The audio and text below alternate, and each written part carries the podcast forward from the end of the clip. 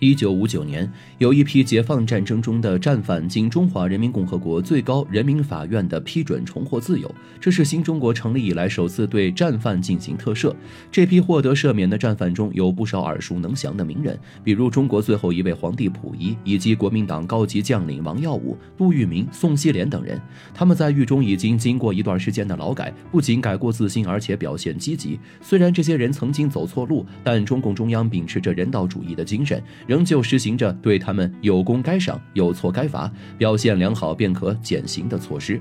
在首批获得特赦的战犯中，有曾随伪满洲国作恶的，也有跟着蒋介石一步错步步错的。其中的宋希濂却十分特殊，并不是因为他曾是国民党将领，也不是他在解放战争中的表现，他的特殊与我党一个重要人物有关。这个人就是陈赓大将。作为国民党的高级将领，宋希濂官至国民党第十一集团军总司令、新疆省警备司令等，身兼数职，其地位在一众国民党军官中属于第一梯队。就是这样一个人，却在获得特赦后得到陈庚亲自去迎接的待遇。他们二人究竟有什么关系？宋希濂出狱后的生活又是怎样的呢？一九零七年三月，湖南省湘乡市一个还算富裕的地主家里，有个男婴咕咕坠地。没错，他就是宋希濂。因为家里经济条件不错，宋希濂从小衣食无忧，而父母也相对开明，对后代的教育工作相当重视，所以不仅早早地将宋希濂送到了私塾读书，还在家中请了当地很有声望的先生教他古文。一直到小学阶段，宋希濂所接受的教育都是比较传统的文化教育。但随着他慢慢长大，当时的中国也在发生翻天覆地的变化，全国各地相继开始涌现革命志士，推翻旧制，让新风吹进国门。是。对当时的主流趋势，因为早年接受的教育和家族传统观念的影响，宋希濂属于革命思想觉悟比较靠后的一部分人。不过，随着他升入中学，宋希濂也有了大把时间和机会接触新思潮，在周围同学和当时社会的影响下，他也开始逐渐向革命之路靠近。虽然开门晚，但是宋希濂对革命充满热诚。升入中学之后，他常常利用读书以外的时间积极参与爱国活动，还与几名同学一起创办了文刊《雷声》。作为主笔人，宋希濂巧妙地运用手中的笔杆子，批判着封建旧制。他针砭时弊，一边宣传救国爱国的思想，一边传扬着革命精神。励志包裹的种子早已经在他的心中生根发芽。而且随着年龄的增长，他也意识到笔杆子救不了中国，救不了中国人。于是。便琢磨着投笔从戎，朝军事方向发展。一九二三年，通过不断努力，宋希濂终于如愿考入了广州陆军讲武学校。这所学校的校长正是当时的军政部长程潜。进入这所学校意味着宋希濂的一只脚已经迈入了军政大门。在校就读的时候，宋希濂不仅在学业和实践中表现出色，而且他的社交能力也非同凡响，结识了不少当时军政圈的大人物，如湘军总司令谭延闿以及其秘书彭国军等人，对宋希濂的评价相当高，非常看好宋的几人。还先后保荐他报考黄埔军校。要知道，黄埔军校和保定军校基本是民国时期军事名人的两大孵化基地，所以想要顺利考入黄埔军校，除了要过考试那关，最管用的就是有国民党一大代表或者军政圈名人愿意做推荐人。所以，一般的平头老百姓想要进这里并不容易。严进严出，比得上如今考取名校的镇长了。学校会从几百万报考学子中筛选出几百人入学，淘汰率这么高，但凡能够留下的都是人群中的凤毛麟角。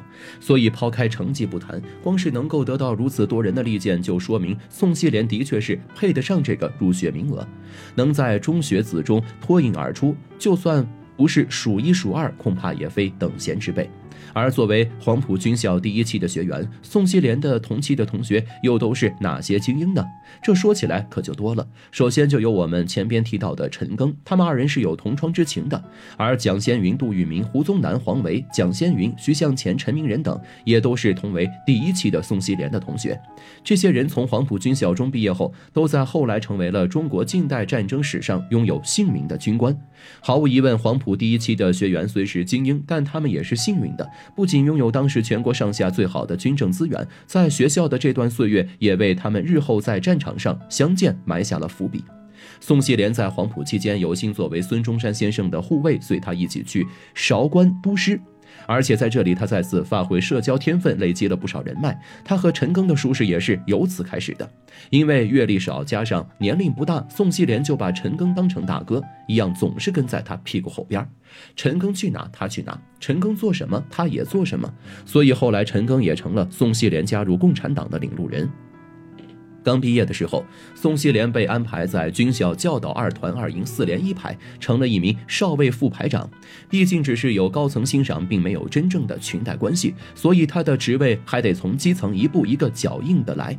不过宋希濂非常整齐，虽然起步低，但是架不住他表现出色，升职快，从排长到营长仅用了短短两年的时间。一九二五年，宋希濂参加了讨伐滇桂叛军的战斗，随后他就被陈赓带到周恩来处理处，不仅进一步了解了共产主义，还秘密地成为了一名光荣的共产党员。不过，宋希濂与陈赓从同学变成同僚，也并没有持续多久。虽说在学校的时候，他们二人非常亲近，又是同学，又是革命道路上的伙伴。但随着中山舰事件的爆发，国民党中的右派势力开始积极策划反共。此时的宋希濂却突然变节，退出了共产党。在时事面前，宋希濂选择了对他更加有利的国民党一方。也正因为这样的选择，他彻底搭上了蒋介石这辆高速列车，与共产党渐行渐远。中山舰事件爆发后的第二年，宋希濂跟随蒋介石进行北伐战争，辗转浙赣的途中不幸负伤，只能被迫暂时离职回家休养。而蒋介石对宋希濂的态度也算不错，作为嫡系之一，蒋介石派宋希濂伤好后就前往日本的千叶陆军步兵学校深造进修，算是给他的军事履历上再添上了一层留洋的光环。借着在日本镀的这层金，宋希濂在回国后可谓是平步青云，空降教导第一师参谋处成了中校参谋。随后中原大战结束，他又升任为第二师第六团团长。自1925年从黄埔军校毕业到1935年，短短十年，宋希濂一面凭借自身努力，一面靠着审时度势，一步步从副排长爬到了国民党陆军少将的位置。不过，他升官的速度在国民党嫡系将领中并不是独一份很多人凭借蒋介石都得到了特殊照顾，升迁速度惊人。虽然投靠了蒋介石，但在宋希濂的一生中呢，也并非全是污点。除了早年加入共产党外，在抗日战争时期，宋希濂的爱国精神也在战斗中得到了充分体现。侵略者激起了他身为军人的民族自尊心，所以打日本鬼子的时候，宋希濂毫不含糊，照样抱着为国捐躯的心态拼死杀敌。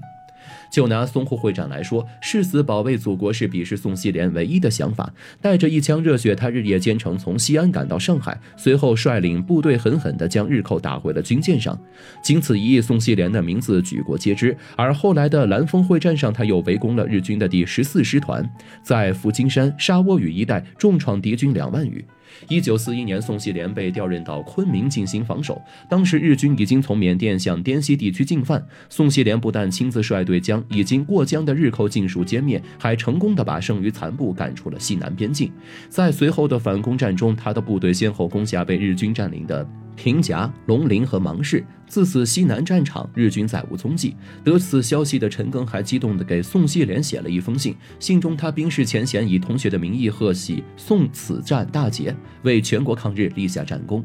只可惜抗日战争中能够保持清醒、身怀民族大义的宋希濂，却在随后的解放战争成了蒋介石剿共的先锋。作为蒋家的鹰犬，宋希濂自然对蒋介石掀起内战的行为亦步亦趋。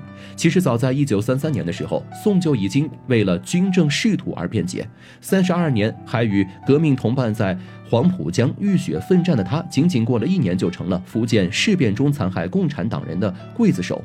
不仅如此，革命先驱瞿秋白算是宋希濂进步思想的启蒙老师。虽然未曾谋面，但若是当年他没有读到瞿秋白先进的刊物，恐怕也不会走上投笔从戎的道路。但即便如此，宋希濂却亲自下令杀死了这位前辈，以至于他在后来的回忆录中还因此事内疚忏悔。多行不义必自毙。一九四九年十一月，宋希濂在大渡河沙坪被解放军包围，成了一名战俘，被关押到了北京公德林战犯管理所。在狱中，宋希濂回望自己的一生，逐渐意识到他当年所犯下的过错。为了赎罪，他认真接受改造。组织也正是看到了他真心忏悔，于是决定将宋希濂列入第一批特赦战犯的名单。得知昔日同窗出狱，陈赓放下手头工作，在宋出狱那天亲自前往迎接。更令宋希濂想不到。到的是，在出狱后，他被组织安排到了政府工作，成为了一名政协委员。一九九三年二月十三日，宋希濂在美国病逝，骨灰安放于长沙，他的墓碑上题写着“抗日名将宋希濂之墓”。